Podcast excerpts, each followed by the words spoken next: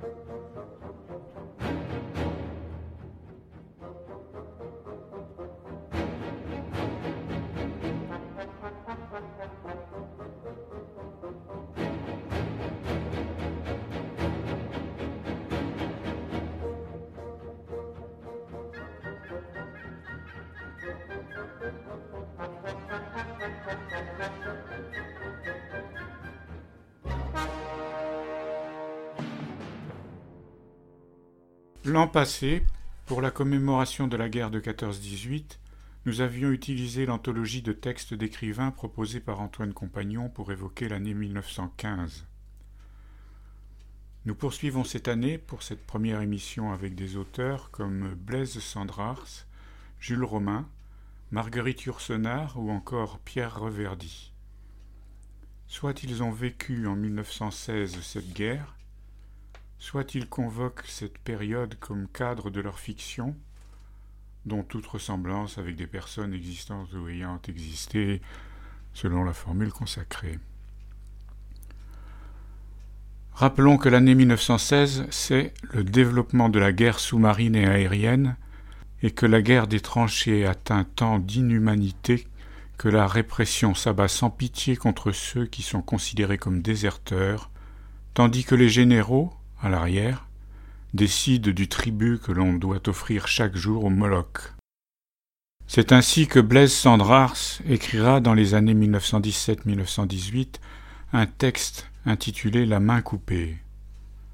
Analyse de la douleur causée par son amputation et qui constitue, selon les mots d'Antoine Compagnon, un monument aux morts obscures et sans gloire, comme ce chapitre consacré au drame d'un camarade russe, Bikov.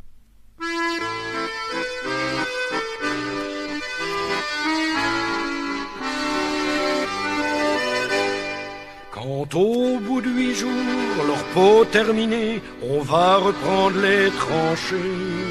Notre place est si utile que sans nous on prend la pile. Mais c'est bien fini, on en a assez, personne ne veut plus marcher. Et le cœur bien gros, comme dans un sanglot, on dit adieu au ciblot. Même sans tambour, même sans trompette, on s'en va là-haut en baissant la tête. Adieu la vie Adieu l'amour, adieu toutes les femmes. C'est bien fini, c'est pour toujours de cette guerre infâme. c'est à Craonne, sur le plateau, qu'on doit laisser sa peau. Car nous sommes tous condamnés, nous sommes les sacrifiés.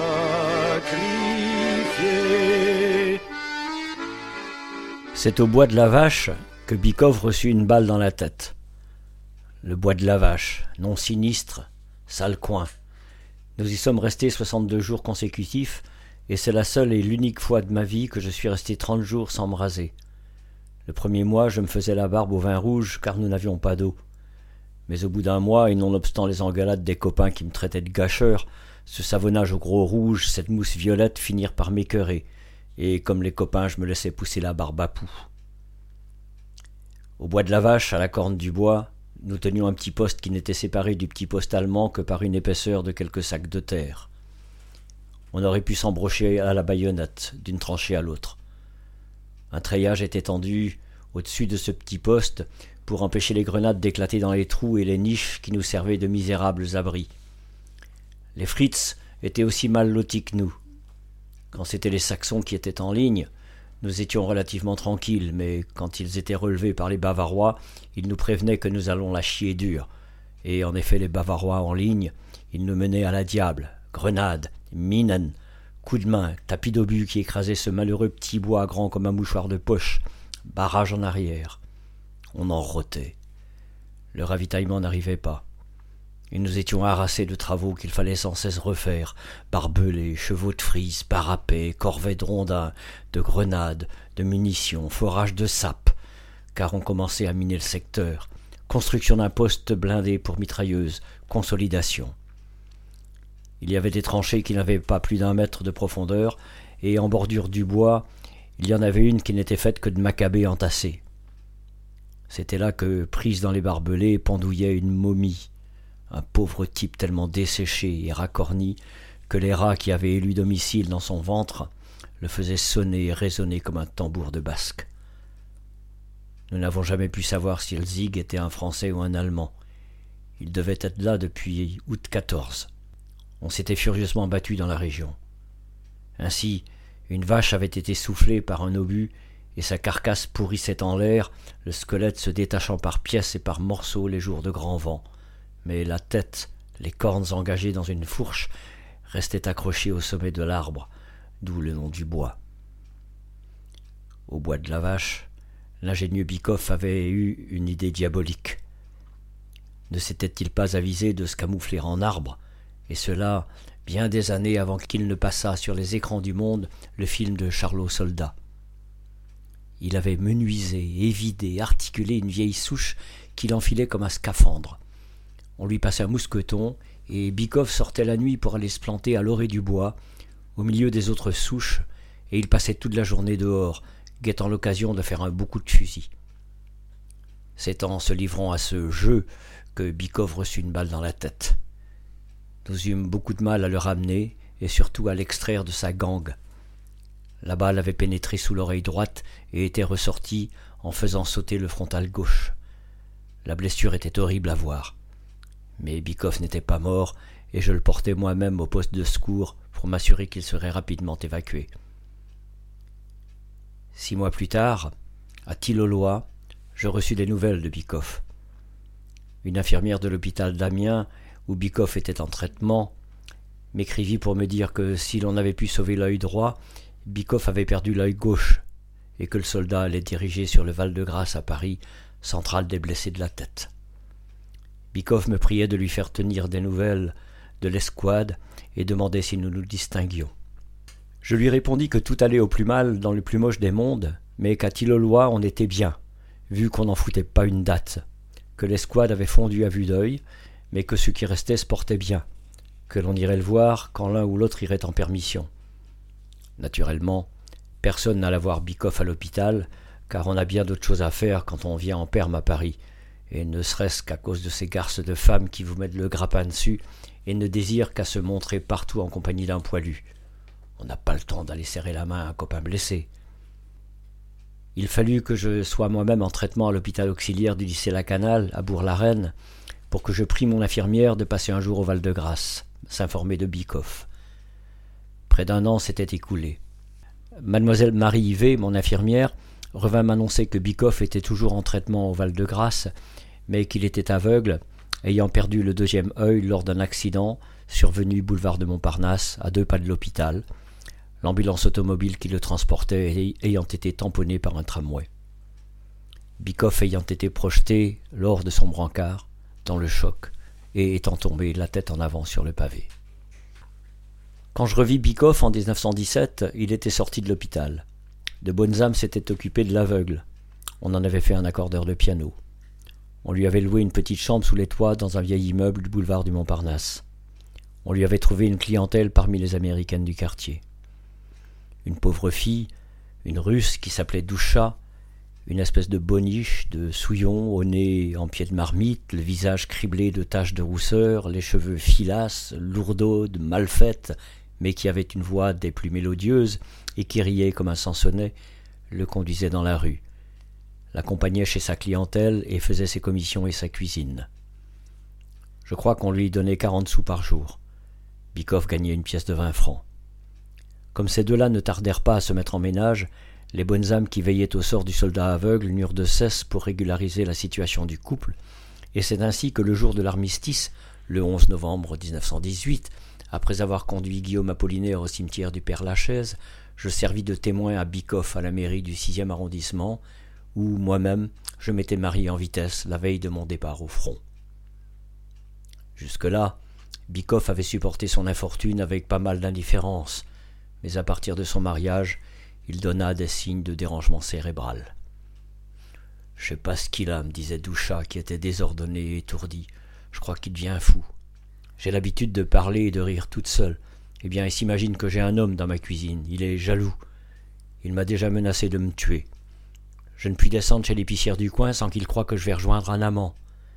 Dans la rue, il me fait des scènes, prétendant que je ziote et que j'aguiche les passants. La vie est un enfer mais cela m'est égal qu'il me tue, car je l'aime bien, le pauvre. Et Doucha laissait fuser son rire des tourneaux. Le drame fut rapide et ne dérangea pas les voisins. Une nuit, Bikov logea une balle dans la tête de Doucha endormi, puis il descendit, alla s'asseoir sur un banc du boulevard, à la hauteur de la closerie des Lilas, attendit le passage du premier tramway et courut se jeter sous la voiture en marche. On le ramassa, mort, et ses yeux vides, grands ouverts. Huit jours de tranchées, huit jours de souffrance, pourtant on a l'espérance que ce soir viendra la relève, que nous attendrons sans trêve. Soudain dans la nuit et dans le silence, on voit quelqu'un qui s'avance.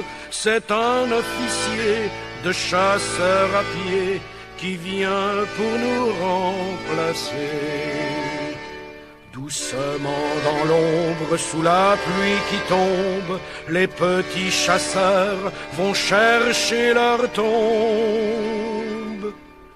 Adieu la vie, adieu l'amour, adieu toutes les femmes. C'est bien fini, c'est pour toujours de cette guerre infâme. C'est à Crâne, sur le plateau, qu'on doit laisser sa peau car nous sommes tous condamnés, nous sommes les sacrifiés. En 1938, Jules Romain fait paraître les 15e et 16e volumes, sur les 27, du cycle romanesque Les hommes de bonne volonté. Intitulé Prélude à Verdun, le chapitre 11 décrit la journée du général Durour, c'est un personnage inventé par le romancier. À midi, le général Durour fait un déjeuner copieux. Hors d'œuvre, deux plats de viande ou poisson et viande, légumes abondants, fromage et dessert, bourgogne blanc et rouge, café. Pas d'alcool. Le petit déjeuner, bien que servi à la mode anglaise, avec œufs, jambon, confiture, etc., sur le conseil de Madame Durour, est déjà loin les presque deux heures de promenade à cheval excitent l'appétit. Les heures de bureau le font patienter sans l'abattre. Au reste, Durour ne s'est jamais si bien porté. Jamais, au point de vue purement physique, il n'a connu une telle impression de maturité vigoureuse, aérée, bien irriguée.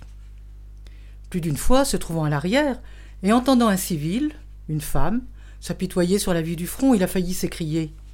Évidemment, c'est dur, mais regardez-moi tout de même. M'avez-vous déjà vu dans une pareille forme? Une gêne imperceptible l'a retenu.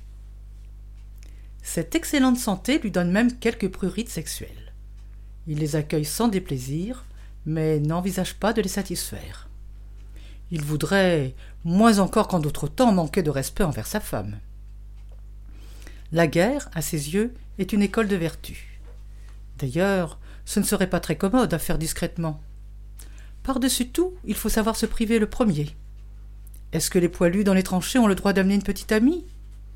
Aujourd'hui, à midi, il attend deux invités de l'extérieur deux députés qui s'offrent leur petit tour au front. Durour n'aime pas beaucoup les députés. Ceux-là, de plus, sont obscurs, bien que membres de la commission de l'armée, paraît-il. Il faut pourtant les recevoir. Mieux vaut, en ce cas, le faire courtoisement et qu'il remporte de vous une bonne impression. Un presque chef d'armée est un monsieur assez en vue pour devoir compter avec l'opinion, surtout avec l'opinion parlementaire. On peut aussi, tout en causant, insinuer certaines idées qu'on se flatte de faire triompher un jour, et autour desquelles il n'est pas mauvais que se crée dans divers milieux un préjugé favorable. Rien ne sera changé au menu. Les liqueurs seront présentées à la fin. Rien ne sera changé non plus à la durée du repas. À 1h30 tambour battant, le général donnera le signal de se lever. Les députés se sentiront très flattés, au contraire, d'être soumis aux rigueurs de la vie du front. Le général leur dira Je vous emmène? Il fera en effet sa tournée en auto exactement comme chaque jour. Elle consiste à visiter un secteur de son front. Il va voir les généraux dans leur PC. Il examine au passage l'emplacement d'une batterie d'artillerie lourde, une nouvelle position que l'on organise à l'arrière des lignes. Il inspecte un cantonnement. Il regarde manœuvrer des unités de repos. Il interroge des hommes, il s'arrange même quand il a le temps. Mais en cette saison, le soir tombe vite. Pour faire, à partir d'un PC de général de brigade ou de colonel, une excursion à pied jusqu'aux tranchées.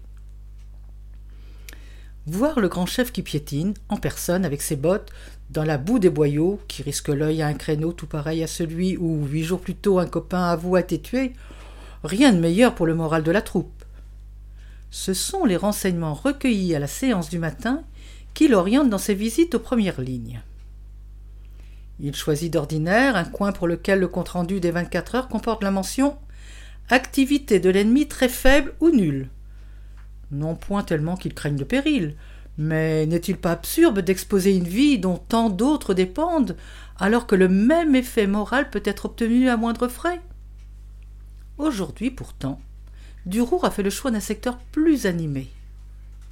Choix qui ne va pas sans subtilité d'ailleurs. Pour le moment, l'activité de ce coin consiste en un duel intermittent que se livrent à plusieurs kilomètres deux groupes d'artillerie demi-lourde, l'un français, l'autre allemand, dont chacun veut empêcher l'autre de s'incruster sur une position avantageuse. Les projectiles, une centaine par jour dans chaque sens, passent fort au-dessus des tranchées et n'inquiète même pas, jusqu'ici, l'arrière des lignes, chaque artillerie concentrant son tir avec peu d'écart contre la contre-pente occupée par l'artillerie adverse. Mais pour un profane égaré par là, l'impression peut être vive. Coups de départ, ululement des obus, explosions répercutées, tout cela se croisant sur sa tête et sans qu'il en faille beaucoup, lui donnera l'illusion qu'il est au plein centre d'une bataille.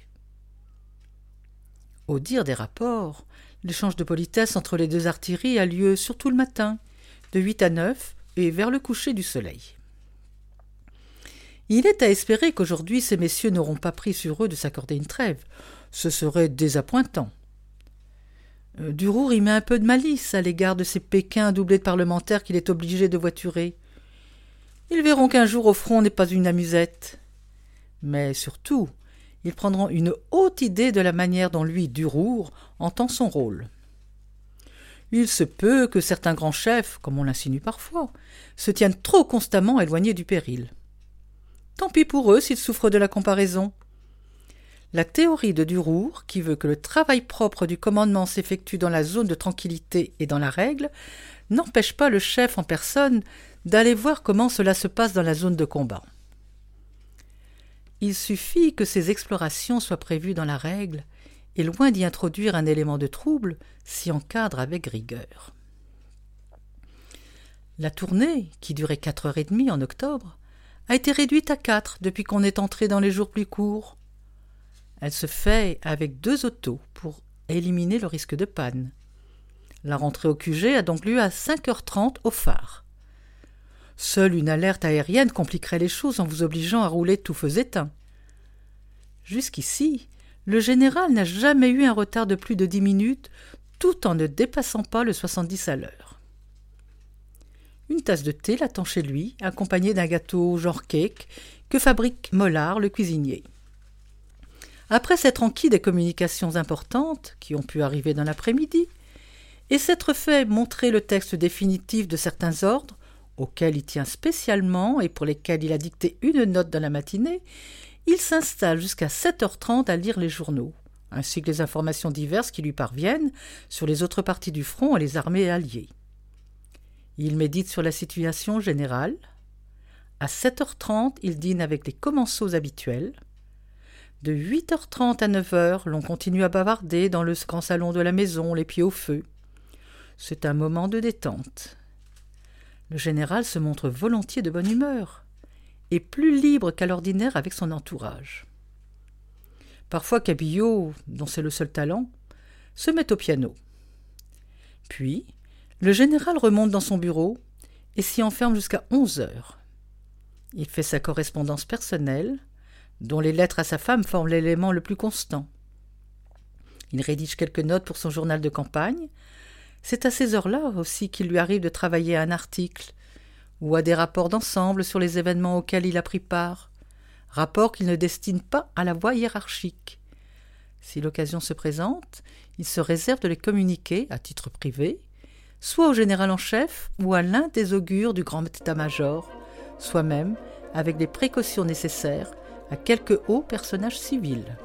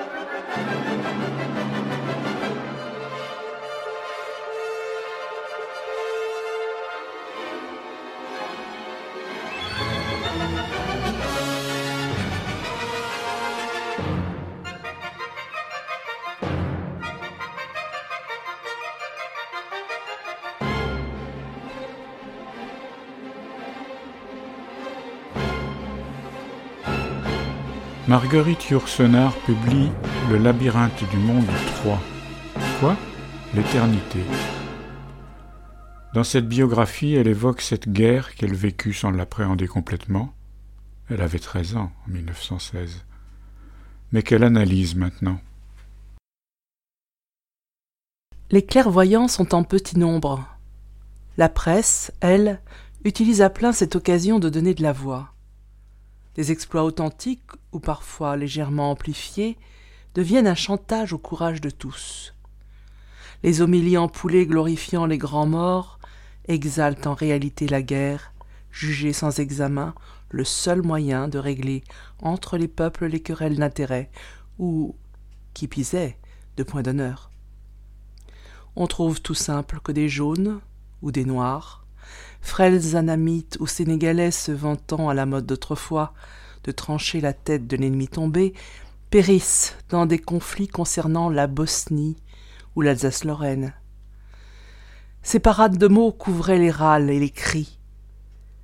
Pour la première fois, on osait proclamer que cette guerre dont la postérité continue à proliférer comme jamais sur la planète serait la dernière des guerres, celle dont des monceaux de cadavres serviraient de piédestal à une paix juste.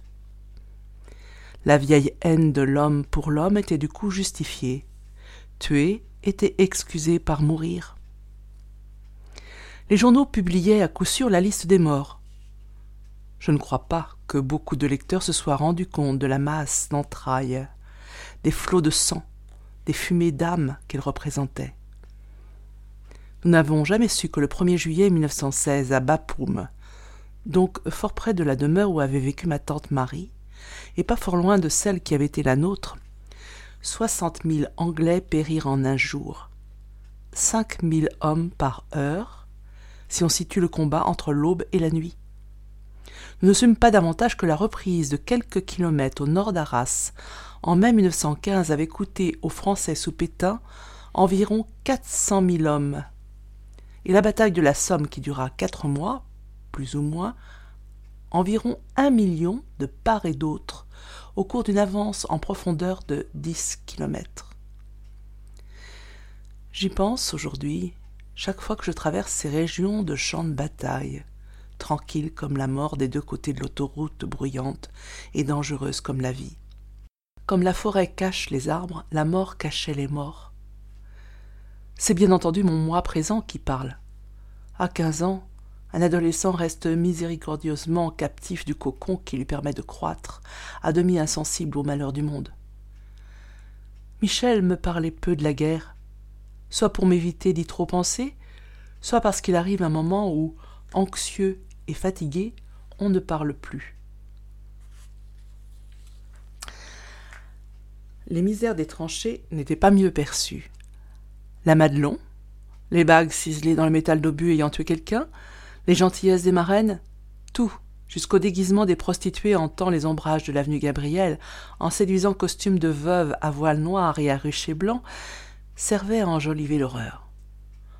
On eût trouvé indécent de trop mentionner la boue, les restes humains réapparaissant dans la terre gluante, les blessés gémissant derrière les barbelés que même leurs plus courageux camarades n'avaient pu franchir, les rats, les poux, des morts encore debout, empalés réciproquement par leurs baïonnettes, tout ce dont les films allaient nous rassasier après l'armistice. Nous avions cependant des renseignements sur l'immédiate arrière. Il venait d'Odette, plus jeune et plus jolie que jamais dans cette mode un peu militaire que préconisaient des grands couturiers. Ses amours avec son marquis-colonel flambaient à nouveau. Elle quittait souvent son petit appartement du boulevard Latour-Maubourg pour le front où elle trouvait toujours à se faufiler sans encombre. Si parfois un gradé consciencieux, misogyne peut-être, l'arrêtait, elle trouvait toujours une autorité plus haute avec qui s'expliquer. Sa crânerie plaisait dans ses campements pas toujours à l'abri des bombes. Je viens voir mon ami, le colonel de Hell était irrésistible.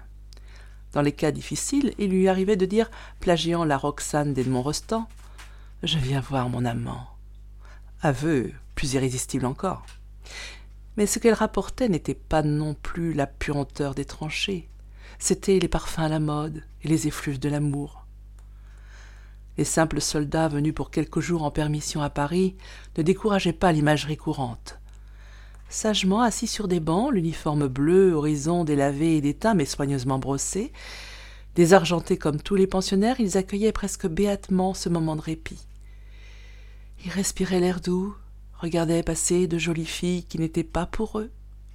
Mon père leur glissait de temps en temps vingt francs pour aller au music hall. Admiraient les vitrines des beaux magasins et les terrasses fleuries des cafés. On dirait que ce n'est pas la guerre, murmurait-il. Et le murmure était parfois d'étonnement, presque de satisfaction, jamais de colère ou d'envie.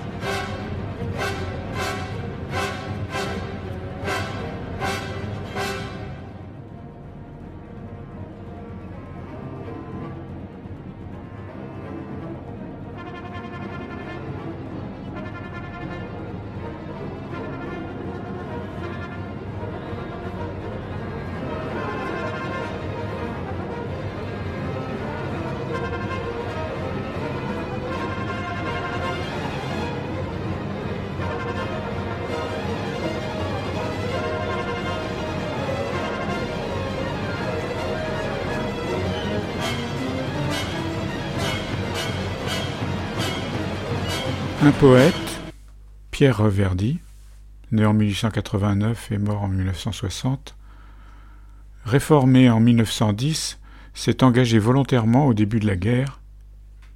Réformé de nouveau, il vit durant cette période une intense activité poétique et fonde la revue Nord-Sud. Guerre, dont est tiré ce poème, est publié en 1916 dans la revue L'Élan. La terre immobile et l'été brûlant. Prudence. Des casques protecteurs j'ai fait mon vêtement, et l'hiver qui s'avance n'y fait rien. On doute encore plus de soi-même. On peut essayer de n'y pas croire. Les mouchoirs qui pendaient au balcon tricolores en signe d'allégresse ont déteint. Et la figure attristée, visage des visages, la mort passe sur le chemin, attendant que l'on se prosterne. Mais quel autre poids que celui de ton corps as-tu jeté dans la balance? Tout froid, dans le fossé, il dort, sans plus rêver.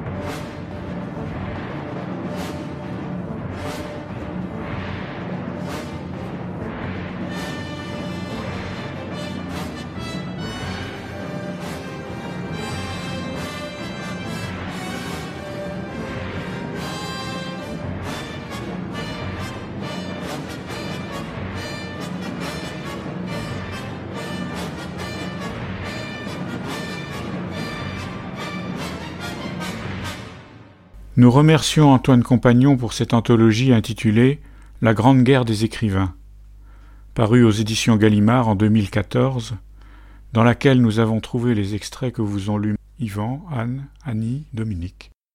Les musiques qui accompagnaient ces lectures étaient la chanson Sept à Craonne et Le Sacre du Printemps de Stravinsky. Merci à Claude Michel pour l'enregistrement et le montage de cette émission.